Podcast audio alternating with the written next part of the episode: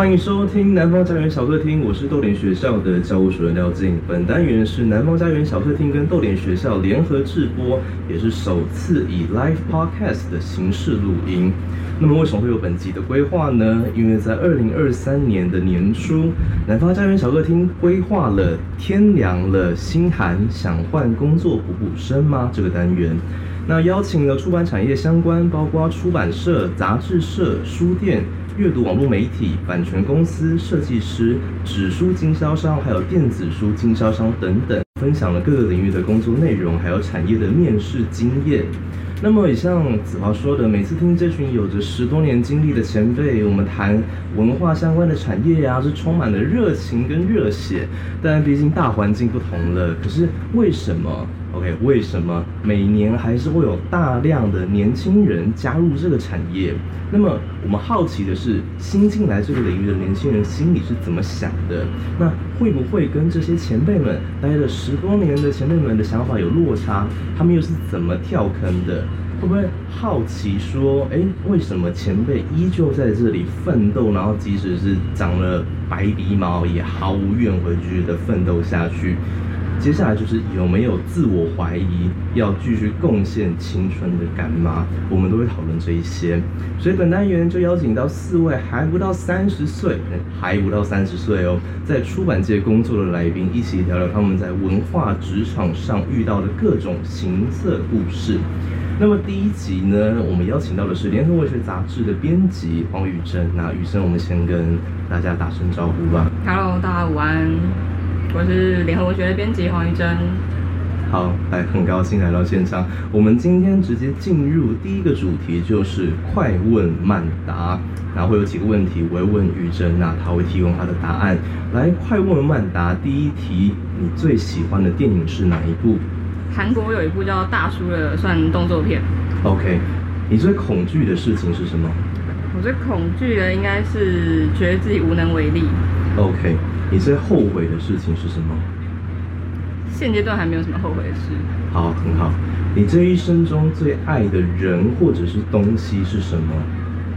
目前好像也还没有。才二十多岁就没有？OK，好，来，爱情、成就跟财富这三个东西，如果舍弃掉一个，你可以确保其他两全，你会割舍掉哪一个？这个跟刚刚那题有点关系，就是我觉得爱情对我来讲就蛮不不需要的，蛮不需要爱情，所以就是成就跟财富。没错。OK，好，来，哪种艺术类型消失了？你觉得不会影响人类生存？包括文学、绘画、舞蹈、音乐、雕塑、戏剧、建筑跟电影。这题就是在挖坑吧，但。如果题目上是生存来讲，其实我觉得全部都是不需要的，因为人生存不需要那些东西。人生存不需要艺术类型，这个是联合文学编辑呃给的答案。哎，但是生活需要。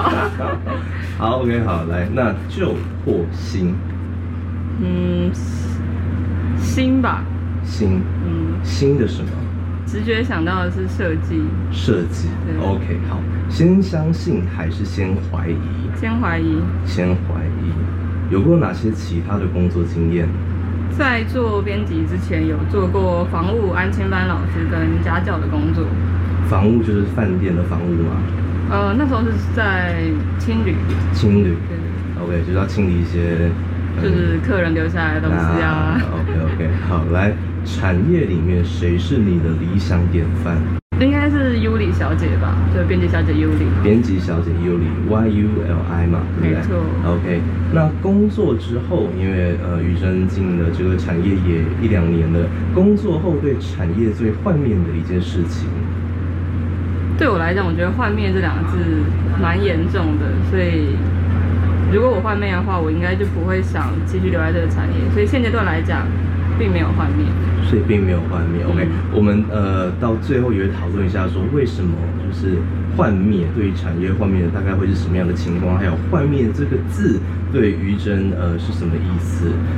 那在联合文学杂志当编辑之前，你有什么其他的工作工作经验吗？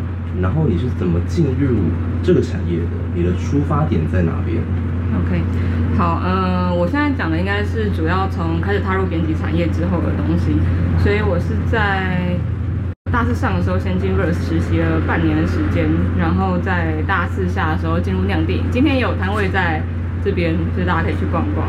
然后我进入酿电影待了快两年之后，现在进到联合文学担任编辑的工作。那可以跟我们说一下，就是在酿电影的时候会做哪些事情吗？在酿电影的时候，主要是在做杂志编辑跟网站编辑的部分，然后同时也会碰到一些社群的东西。然后像是酿电影，有时候会有一些摆摊或是策展，像是今天电影放映之类的放映活动，也都会需要支援。OK，呃，余生在酿电影是待了多久啊？在酿电影，精确来讲是一年八个月。一年八个月，是从大概哪一年、嗯、什么时候进去酿电影的呢？是从哎二零二二的年初进酿电影，okay. 然后到今年是二零二三年的九月，呃，就是离开嘛。对对，八月做到八月三十一。做到八月三十一，所以也是一个蛮长的，算是蛮长的时间。我们可以再回溯得到一点，就是为什么会想要？当编辑为什么会想要自己酿电影？我们最初的那个起点，我们可以推回到什么程度呢？呃，应该可以跟我之前在国高中的时候就对写字，就是对文学东西有点兴趣。然后从高中开始的时候去校刊社，然后大学的时候参加系刊，就一直在做编辑的相关训练。就这个过程里面，就一直觉得编辑对我来讲是蛮有趣的一件事情，所以毕业之后，也就是有点顺理成章啦，就踏进这个产业，这样就继续下去了嘛。对，呃，于真高中的话是读台中市立的东山高级中学，那个时候就加入了校刊社。对，那时候校刊社其实，其实校刊社现在对大家来讲应该会是一个很模糊的东西，因为其实现在超多校刊都可以废社了。为什么啊？因为高中没有人会想看校刊吧，而且有一些 有一些高中老老师或是校长就会希望把校刊变成学校的宣传刊物，但那其实不是校刊想做的东西。OK，那当初为什么会想要进校刊社？在高中的时候，高中想要进校刊社其实是一个很肤浅的理由，就是因为那时候知道校刊社就是可以疯狂请公假，就是人家在上数学课的时候，你可以去社办打稿，但是你可能一堂课只打了。十个字之类的，就是翘课嘛。高中的时候翘课就是非常幸福的一件事情，所以那等于是为于真的编辑打下了一个基础。那到后来就等于进入了大学，于真大学读的是淡江国文系，可以跟我们分享一下，当初你填志愿的时候，这是你的第一志愿吗？我那时候填志愿的时候，其实很纠结，因为我们那一届的申请制度是你，我是学测上的，学测那时候可以填六个志愿。然后我填了三个企管系跟三个中文系，原本的想法是，好，反正我就去面试看看，然后如果有哪一间收了我，我就进去，就是有点没没头没脑的。但后来发现，就是我有五间都录取了，然后最后就觉得，好啦，就也没必要在大学的时候就瞬间决定说，哎，自己未来一辈子到底要做什么，就觉得去中文系试个四年也是一个不错的想法。如果四年试一试，发现自己不适合的话，就快点离开，因为我们呃，其实，在刚刚出在聊的时候，你发现是有除了中文系之外，我们是填六个志愿的时代嘛，是大学是填六个志愿。你当初填了中文系，然后另外三个填的是气管系耶，对，这三个是这两个是非常不同的科系耶。所以当初是怎么取舍？说不要企管系，然后我要选择中文系，尤其是一个现在文组可能更难生存，然后可能气管系你出来之后，其实是一个可能工作可以更顺遂的科系。就跟你说的一样，其实那时候会选气管系，很大一部分原因是因为觉得中文系就是会吃不饱，就很容易写字写一写，然后没人要买，然后你就饿死了，等等等这些状况，家里也很担心。但是上大学那时候。会有一段时间很密集的在思考，说自己未来到底想要做什么。然后我想了一下，如果我真的读气管系了，好像就会直接跟数字或是跟那种很商业的东西绑得很紧。因为我国高中的时候就开始有投文学奖，所以我想说，好，我就给自己这个文学梦，在一段四年的尝试机会，这样。那。大学时候，我也不能说文学梦有达成啦，但就是从写作变成编辑，就是一个小小的转型这样。但其实大学一样还是有在写作啊，对不对？对，是还是有在写。那大学，我们刚刚提到说，高中的时候，雨珍加入的是校刊社。雨珍在大学的时候也加入的是系刊嘛，中文系的系刊。对。呃，叫做十几页。嗯，没错。可以跟我们分享一下为什么？好，可以先解释一下这个系刊的呃大概嘛，就是这个系刊它大概的的模的雏形是什么样子？十几页它是代扬中文的系刊，然后其实我们系上有很多不同的刊物，然后十几页的定位比较是。想要跟市面上的刊物靠齐，但是因为我们没有说很有系统的受到什么教育训练跟指导，所以我们其实大部分还是就是这些学生编辑自己摸索出来的东西。然后我那时候的系刊经验里面，因为我指导老师就是钟汉，杨宗翰老师。然后杨宗翰老师那时候担任我们指导的老师的时候，他就常常跟我们说一句话是。就是要想办法把我们杂志卖出去。虽然我们只是学生刊物，但是学生刊物如果能卖出去，才是一件特别厉害的事情。对。呃，那个时候宗翰老师有怎么说？有什么方法要把学生刊物卖出去，或者是用什么方法来够支撑这个学生刊物呢？那时候老师会是叫我们去各家店面，就是卖我们的杂志，就寄卖这样。但是因为到后来大家有点懒惰，所以其实也没有去实习。这淡水的淡水的几间书店还是买得到，但市区的就没有铺货。OK，嗯，那你觉得这个就是大学在细看的经验，对你之后到职场呃的帮助是什么？大学这段时间，我觉得因为戏刊里面其实它没有很有系统性的教。真正的职场上的编辑应该要学会的各种事情，就是我们虽然对美编、对文编、对撰稿、对采访等等等的都有一些基础的认识，但是我觉得跟实际踏入就是所谓商业职场的这种状况里面的时候，会发现我们对有销售的这件事情还有一个很巨大的认知落差，像是。你要，你凭什么要人家花两百块、三百块去买你的一本杂志？你要怎么去说服人家说，哎，你这个东西需要特别去买一本纸本的东西，而不是透过网络来看？这个东西是我们在，我觉得我在大学阶段还没学到的东西。因为其实大学。算是一个比较有庇护的环境嘛，对也可以想要做的事情也可以比较多一些。那跟职场其实就是比较商业，算是比较呃实际面的确有一个落差。那在大学结束之后的呃第一份工工作是什么？第一份跟编辑相关的工作是什么呢？大学结束之后第一份，但那是应该还没结束，嗯、就是 Verse 那段实习是在大四上的时候。然后那时候的工作内容主要都算是在协助正职编辑他们做一些逐字稿啊，或是做访纲上的协助等等等的工作，然后也会碰到一些撰稿上的工作，但那时候都是呃正职编辑他们会很用心的帮我们看我们的稿子还有哪里可以修改之类的。所以这个时候就有感觉到学校的专业训练跟实际上在操作的时候有感到落差了吗？对，连光写稿这件事情就就差蛮多。因为其实我们在细看教稿的时候看的可能大部分是文字上有没有错字啊，然后这句顺不顺。但是在进 Verse 之后，我才比较常有经历到真的很大幅度的去改文章结构等等等的事情。OK，所以这就是呃，雨辰第一份实习工作，算是正职吗？还是实习？实习。实习工作的经验，然后到我们就到第一份正职，就是刚刚有提到的，就是到酿电影嘛。那那个时候是二零二二年的事情。对。好，那怎么会想要去酿电影呢？那时候想去酿电影，主要第一件事情是他们刚好刚好开了一个助理编辑的缺，然后我想说，哎，反正我大四好像。也没什么事情，就偷偷看，然后就刚好就中了，所以就进去里面待下来。毕业之后也在就是亮电影待了一年多多一点的时间这样。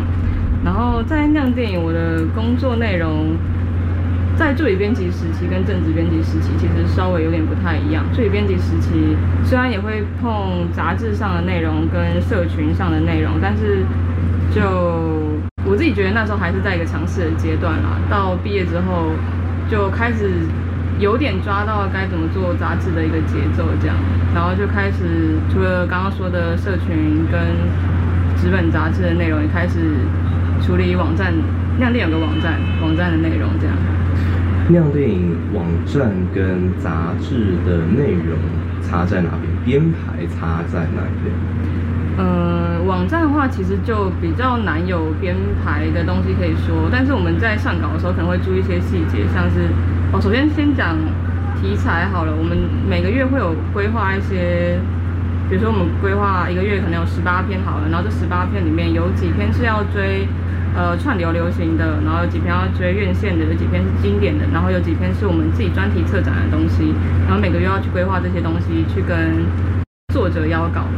然后作者的部分，除了既有作者之外，还会有陌生作者开发的工作要处理。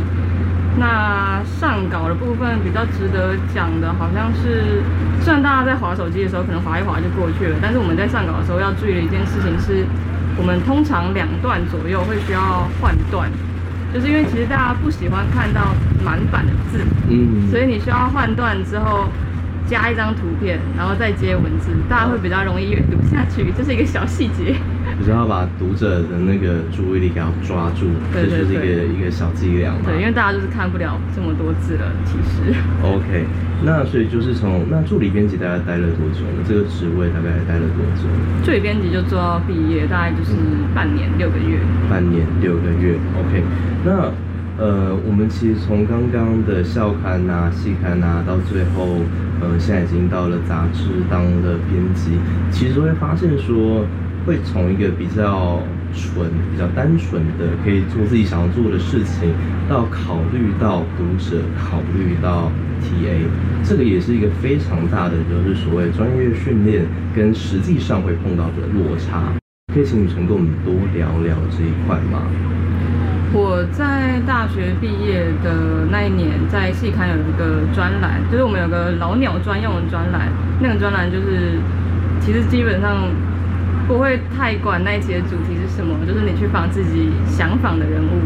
然后我在我最后期的刊物的你说我听的那个专栏里面，就访了联合文学总编辑王崇维。然后我那时候有记得有问他一题，是问他说，哎，觉得文学跟商业。要怎么取舍，或者说怎么达到平衡？然后他那时候是回答说不用取舍，但是我这两天带回去翻了一下那个就是采访稿，然后我就发现一件事情，他除了讲不用取舍之外，他还讲了一件很重要的事情。他说虽然不用取舍，但这是一件很困难的事情。你忽略了最重要的部分。对对，就是我现在在说啊，对对，的确是很困难的事情。所以你现在进联盟当编辑，你应该有就是开始。感觉到那个有多困难了吧？没错没错，就是在企划的时候，你就会满脑子想着，哎，要怎么让它有趣，然后又同时让它是符合我们杂志想要的东西的。对，但反正一切都在学习当中。没错。那其实我们这一题主要谈的就是学校受的专业训练到职场上会有的一些鸿沟。但这边会想要问雨真的是，假如说好了，我读可能文字相关科系或者 any 科系都可以。但是我对于编辑这个产业有兴趣，我要怎么确定自己适不适合当编辑？我先说一件事情，我觉得，呃，不管你是对作家或是对编辑这个工作有兴趣，都我都非常推荐大家找个机会去实习。虽然现在愿意开实习缺的公司不多，但是如果能找到的话，就我觉得真的很值得去一下，因为你去。编辑产业实习之后，你就会真的看到那些编辑在做的工作是什么。他真的不是大家想象里的那种，就是很有气质，拿着咖啡，然后可能看一点书、看点电影，然后就会产生一个漂亮的稿子。没有，这件事情会发生，但是它会发生在可能编辑半夜十二点在家的时候，然后手边可能会配一杯啤酒或是咖啡。对，就是。我们实际上要处理其他业务还很多，我们很常会需要写各种的信件，每天要联系很多很多不同的人，不管是作者、摄影师，然后受访者，然后如果约不到访要怎么办，等等等的问题。嗯，那你觉得为什么就是找这个实习编辑，或者是就是要呃对编辑有兴趣，然后一定要去实做的这个重要性在哪边？我觉得。因为其实把从采访来说好了，如果你一开始写了访纲到你要把它产出一个稿子，其实它中间有经历一个很很繁琐的过程，叫做逐字稿。虽然现在有 AI 可以协助处理，但就是你要整理那个逐字稿，然后整理逐字稿那个过程是非常枯燥的。是的。但那个是对我来讲，我觉得那是个必经的过程。我还没有练到可以就是访完之后就直接写的程度。但是那个枯燥的过程对我来讲，是我在编辑产业的体验里非常重要的一环。因为其实成就感是在非常少数的时候能得到，大部分的工作就其实跟所有工作都一样，其实可能是相对来讲无聊重复的。好，我们先岔开来一下，因为我们刚刚讲的其实都是一个比较硬的、比较辛苦的那些。才进职场一两年就有的一些辛酸史，但是刚刚于生讲到成就感，在这一两年，你在不同单位你当编辑，有没有什么一两个人是真的让你感到有成就感的时刻？我觉得开发到新作者的时候超级有成就感，就有一种，哎，全世界就我发现你的好，然后我想把你推荐给所有人的那个觉得。很快乐的瞬间。那这跟交友软体是不是有点类似？我想想，交友软体应该不会想把它推荐给所有人吧？你会想要独占它，对吧？你会想要独占它？那你你身为一个编辑，你也会想要独占那个作者吗？不会耶，我还我觉得他很多人跟他邀稿当然很好啊，嗯、但就是你可能不会邀成功，我可能都会成功之类的，对吧？之类的这种事情。嗯、所以其实这就是编辑另外一个角色，就是算是在。挖掘在对，但是其实每间杂志社的风格不太一样，有些杂志社可能相对来讲比较不需要挖掘新编辑，我不知道大家会不会碰到这件事。OK，那假如说我是一个新鲜人，我可能大学刚毕业，或者是就像余生还在读大学的时候就开始找实习工作，然后找的是编辑或者是文字相关产业的话，在找这些工作的时候。过程当中有没有哪些点是要注意的？有没有哪些雷是不能够不要去踩的？这个事情很多人都讲过，但我觉得必须提的一件事情就是，你写信一定要很有礼貌，就是不要像在写便条纸一样，跟他说：“哎，我要交代什么事情。”然后结束之后，可能觉得留一个就是谢谢，就觉得已经很完整了。没有，大家希望你打一个比较正式一点文章，因为大家毕竟。素昧平生，虽然网络上可能让大家的距离变得比较靠近，但实际上你们就是两个陌生人，而且大部分时候是你有求于别人，所以写信的礼仪真的是要好好顾一下。可以跟我们分享一下有没有一些写信礼仪的诀窍，或是绝对不不能犯的错误？我想一下哦，我觉得绝对不能犯的错误就是把人家名字打错。我之我之前在学生时期的时候做过一件事情，但是对方很宽容大量的原谅了我，而且还回信告诉我说，哦，少了一个字母哦。但对我就记很久，就是绝对不能把人家名字打错。你收到人家回信之后会觉得，哇，天哪，我做了什么？帮人家乱改名。没错。OK，那有没有可能还要注意的地方？例如说。哦，信件主旨是不是也要打得很清楚？对，信件主旨当然越清楚越好。就是呃，我觉得开头一定要介绍你自己是来自哪个单位。然后，就我自己个人习惯来讲，我会都先揣测对方并不知道我是谁，因为就是他就真的可能不知道，所以我会先简单描述一下我们这个可能这个杂志社在做什么的。然后讲完这件事情之后，我会再讲。哦，但是我会在第一段的时候就先把我最主要要讲的事情讲完。比如说，我今天是要跟你邀稿，我就会在讲完呃，比如说呃，我是联合文学编辑于真，然后本次来信是想要向您邀一篇叭叭叭叭叭的稿，然后后面我再详细介绍内容。OK，但信件内容其实也不能够太长，对不对？对，我其实觉得五百字以内 OK，但是其实五百字也算长了，就是。嗯大家可以自己斟酌一下，但如果你有很多事情要交代，或是你是第一次寄信给这个人的话，那就还是建议客气一点，OK，多打一些。所以就是其实这个的确是蛮重要的，尤其是对新鲜人，其实就是也是换位思考啦。就是你收到这封信，你会有什么样的感觉？那玉珍给的建议就是，第一个，你名字绝对不能够打错，没错。然后第二个就是你的主旨一定要很清楚、很明确，还有就是信件内容文字不能够太长，然后就是也要很清楚的说明说你这次的目的是什么。那你的呃结尾呢？结尾有一个需要注意的事情是。如果是作为编辑的话，一定要记得压时间，因为会有杂志提成的安排嘛。所以如果你无止境的等待他，你可能最后就等待一场空。嗯、对，所以你就可以跟他说，就是因为期程安排，所以希望在几月几号之前收到您的回复，非常感谢。这样，对。嗯，会需要用到敬语吗？敬语哦，你说最最后的就是那个。哦，我最后都是写祝一切安好，这是我的一个标准的用法，但。像可能像萧以辉，他就会有一个很活泼的用法，而且都会变，但那个是比较高等的，比较，个人，比较个人，因为那已经是受过很多很多训练了。没错没错。好，所以这就是玉珍对于呃，我们刚刚聊了，在受到呃从国中、高中校刊社，然后到了大学进了淡江国文，然后系刊，还有最后就是到呃酿电影单边担任编辑。呃，受到的一些也算是冲击啦，学校的专业训练跟实际上呃碰到的一些问题。那么职场跟学校其实最大的差异是，你要跟很多不同世代的人一起共同的工作，因为这也是我们这一次的主题嘛，是二十岁的那个职场生活。那么面对差异，雨生有没有碰过那种很特殊的那种经验？是价值观的差异，还有就是新知识的断层，尤其是你可能进到一个比较老牌的杂志，或者是你可能共事的同事都是。嗯，前辈或者是可以帮你生下来的那一种。我好尖锐这个。那么对于有没有这种对于职场存有的困惑跟矛盾呢？我们可以从比如说组织形式啊，或是人际关系啊，或是社会制度，嗯，有没有什么想要跟我们讨论、跟我们分享的？好，我觉得先讲一件事情，是我自己这两年来最。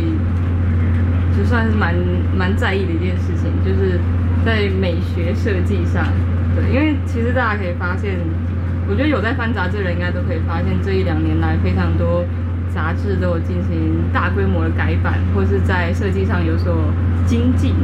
但是，就是这个事情，我进自己进入真正的编辑台，在跟设计师沟通之后，就发现说，嗯、现在的编辑好像有需要多具备一个能力，就是你要学会去跟设计师沟通，而不是你文字稿来了就直接丢给设计师这样。但是，嗯，如果你要让前辈去学习那些设计上的东西的话，我觉得好像需要有一些努力沟通的过程，对。OK，是分成两部分。第一个部分其实是跟设计的沟通，第二个部分其实是跟长官的沟通。呃，我觉得跟想要多聊一些是要怎么跟设计沟通啊？我想一下，我觉得跟设计沟通，我们好像不需要很明确的跟他们说，就是呃，比如说我这个东西要放在 A 位置，这东西要放在 B 位置，就不需要给这么明确的指示。但是我觉得。最基础、最基础的就是你可以找一些参考资料给他，比如说你上一些杂志版面的网站，然后截你觉得适合的杂志的版面风格给设计师参参考，这是我觉得最基础可以做到的事情。然后再下一步就是可能可以跟设计师谈一些，比如说插画想要哪个风格，然后呃摄影师这次要拍的。照片大概可以长怎么样？然后你要放在哪里？可能跟版面有什么关系？像举例来说，上次我们有采访，可能两个人对谈，然后我们在设计的时候，可能会需要把 A 的名字放在前面，B 的名字放在后面。它在版面上看起来从左读到右的话，就会 A 在左，B 在右。那照片的话，就希望可以 A 在左，B 在右，就是这种小细节。对。这其实就是要有一个尽量找一个很明确的例子，而不是跟设计师说哦，我想要什么什么样的感觉。对，我觉得如果直接说什么哦，我想要呃街头风一点，就就会觉得哎，什么意思？日本的街头、美国的街头、台湾的街头，对。Uh, OK，所以其实就是跟设计沟通的时候，找一个很明确的例子是非常重要的。那么跟长官呢，我们刚刚有提到嘛，就是就是价值观的差异，在跟长官沟通的时候。有碰到什么困难吗？我觉得这边长官，在我理解应该就是在讲总编或者主编之类，就是杂志社里面管内容的那个人嘛。那每个杂志社的总编跟主编的编辑风格都非常不一样。我觉得其实，因为我自己的工作经验，毕竟还是比较少。我觉得现阶段虽然我们会有一些想法，但是可以多去跟总编跟主编讨论。那如果他们听了之后能提供一些反馈的话，我觉得是可以有一个沟通的效果啦。就是也不一定说我现在提出来的观察就一定是对的。嗯，所以其实因为其实也是以一个新鲜人的方式进去，但是。呃，当然跟前辈的价值观会有一些差距，但是前辈有了其实很多很多的经验，所以也是透过这样不断的磨合，然后才能够达到其实双方算是比较有共识，也算是比较满意的作品嘛。我觉得最重要的应该是要去跟主管谈，就是你要，你如果有什么疑惑的事情，你就去问，然后私人建议，如果你觉得那个主管。他根本完全听不进任何建议的话，那你就要需要判断说，你现在想象的、喜欢的，或是想学习的风格，到底是不是这间杂志社的风格？如果不是的话，我觉得就可以淡出了，就可以开始准备找，可以开开开始投履历了。好，对对对，这边要问雨人，你觉得有所谓好的编辑吗？对于编辑有一个一定的标准吗？我觉得好的编辑。它听起来很像什么龙之类的一个传说 之类的，对，就是大家可能都会说，哎，我我觉得好的编辑应该要怎么样怎么样怎么样，但是我实际上接触了很多编辑之后，发现的事情是，大部分的编辑都会觉得自己还在摸索，或是他虽然有觉得那个方向是好的，比如说我们会说日杂某一本杂志那个版面好好看，但是那真的是。一个普世的好的编辑的价值吗？我觉得不一定。对，OK。那对于职场的困惑跟矛盾，还有没有想要多聊一些的呢？职场的困惑，我觉得应该是，因为我算是自己觉得自己算是 I 型人格啦，就是内向型人格。然后 MBTI 出来的 是不是？哦，OK，OK，好来。就是。我常常会觉得要跟新的人接洽的时候，会蛮耗能量的。是。讲到能量去了，对对对。然后这个，但是对编辑来讲，去认识新的人，跟跟很多陌生人沟通这件事情是非常必须的一件事情，你根本逃不掉。没有任何任何一种编辑是可以不用跟人沟通就可以做到的编辑，这是不存在的。所以我自己目前的困惑应该是。I 型人到底要怎么好好的在编辑产业里很顺畅的生活下去？好，内向型的人要怎么会在产业里面呃生存下去？但是可能还有一些诀窍吧，例如说，可能说人脉的培养，是吗？对对对，就像刚刚提到的那个，就是去跟陌生人沟通这件事情，其实就跟人脉有点关系。因为像比如说比较外向型的人，他们可能。跟某个人固定接洽了两到三次之后，可能他是就会比较熟一点的，就是比较亲近一点。对呀。但是我可能要等到个五六次以后吧。但是五六次以后就其实蛮久了。对。对人家人家可能会会觉得说，哎、欸，你是不是是故意想要跟我产生距离呢？但其实不是，其实我只是就是拉近不了，你知道吗？嗯嗯。对。但其实也都是慢慢在学习啦，也就是说爱情人格也不代表说就是绝对的没有办法跟 没有办法跟人社交，而是我们一切一直都在学习。那还有想要多聊一些的吗？对于职场的困惑跟矛盾？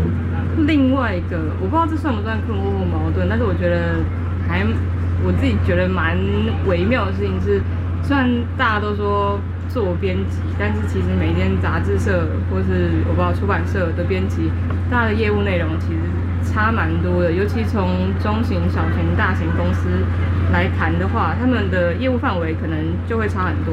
除了业务范围之外，还会有呃主编或者是总编他们的编辑风格的差异。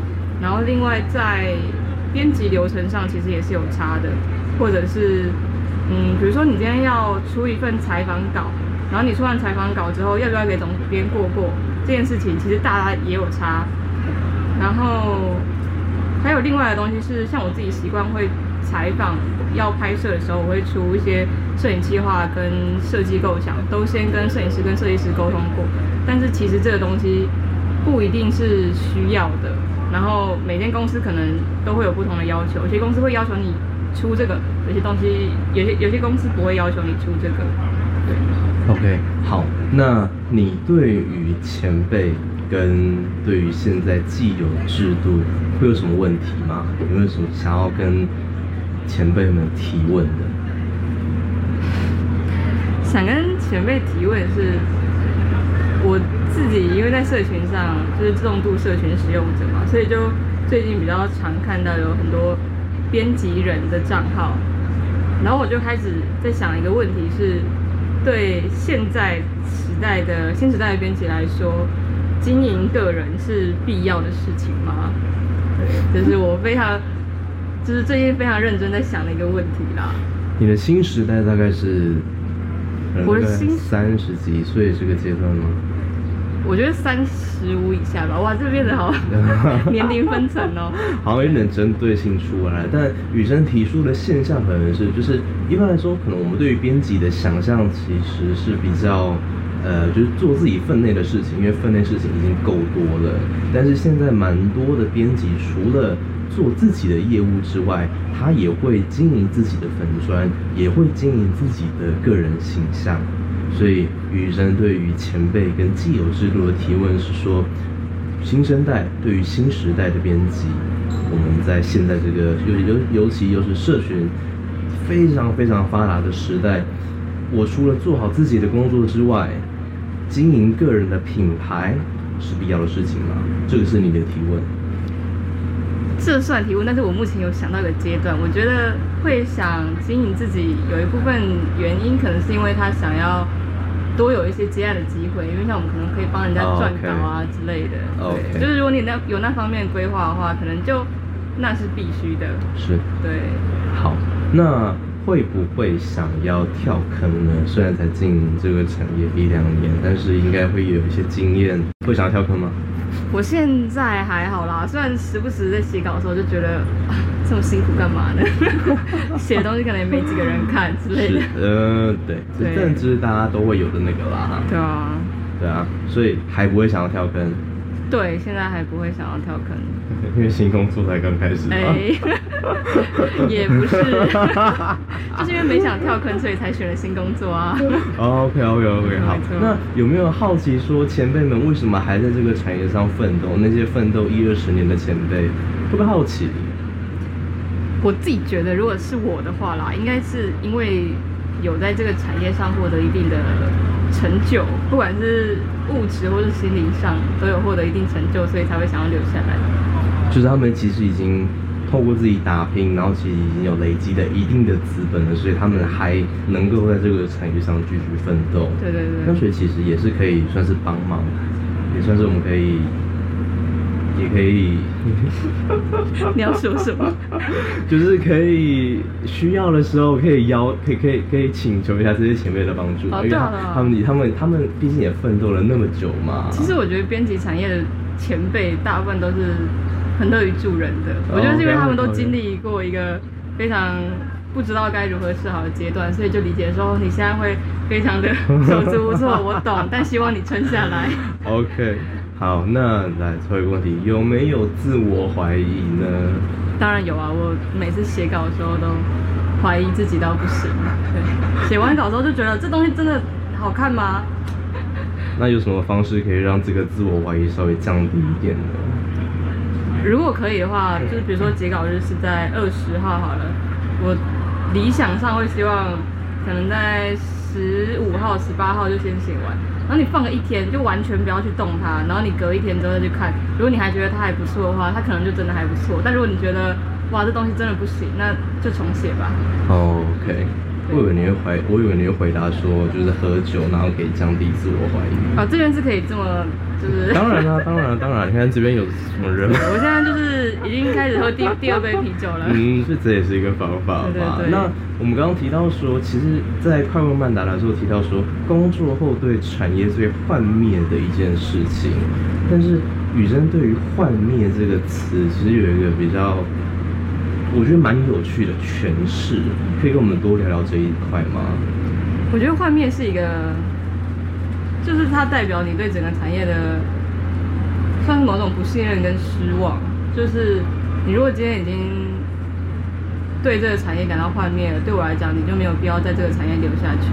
而且，虽然我自己常常会说我不喜欢别人提到年纪这件事情，但是以我现在二十三岁的年纪，我会觉得。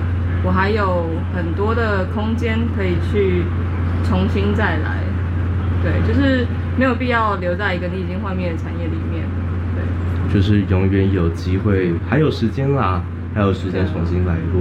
假如说我们现在没有时间的话，那其实也蛮可怕的，因为才二十几岁。但我也在想，哪时候才是所谓没有办法重来的时间？嗯。这个就是留给雨珍自己回去思考喽。来，您现在收听的是南方家园小客厅跟逗点学校联合制播的特别节目《二十岁的职场生存记》。我们今天来宾是联合文学杂志的编辑黄雨珍。那在节目最后呢，会请雨珍推荐两到三本的书单，是跟本集主题相关的读物。那雨珍，你会推荐哪两三本书籍呢？如果是工作上的话，我第一本会推荐的是编辑七力，它提供了编辑很多在标点符号上或是能力上的用法。哎，它另外还有出一本标点符号的文的书，但是反正它们就是一个套书，如果有兴趣的话都可以去看。然后另外是希望大家如果对杂志有兴趣的话，都可以多去看日杂。就像我来讲，我就是对。日文一窍不通，但是光看日杂的版面就可以学到蛮多事情。然后，如果是就个人来讲，崩溃的时候看什么？编辑崩溃的时候看什么？我很喜欢一本书叫《有理的谎言》，大家可以去查一下。在我记得在读册上面，现在还有二手书在卖，但是应该是没有再版的。OK，所以三本书就是编辑七力，然后日本杂志，然后还有就是有理的谎言。对，OK，这是玉珍的呃推荐读物。那我们今天的节目呢，就是二十岁的职场生存记，我们邀请到了联合文学的编辑黄宇珍。我们从哦天哪，我们回溯了国高中的校刊社，然后再到大学读中文系，然后还有到职场，到初进入职场，在酿电影，然后现在到联合文学刚展开一个新工作，我们其中的一些矛盾啊、困惑，还有一些幻灭，但是好像走着走着也走过来的，然后其实也像宇珍刚刚说的嘛，还没幻灭，然后还有时间。我们都还年轻，哇，好正向的结尾哦。总需要正向一点吧，嗯、是吧？对，是吧？我们还有时间，二十代嘛，对，还是很有。我们还有时间去探索，我们还有时间去闯荡。好，南方家园小客厅固定每周四更新最新消息，你可以去南方家园的脸书跟 IG 按赞分享。如果有任何的想法，也欢迎留言讨论。我们就下集见喽，拜拜，拜拜。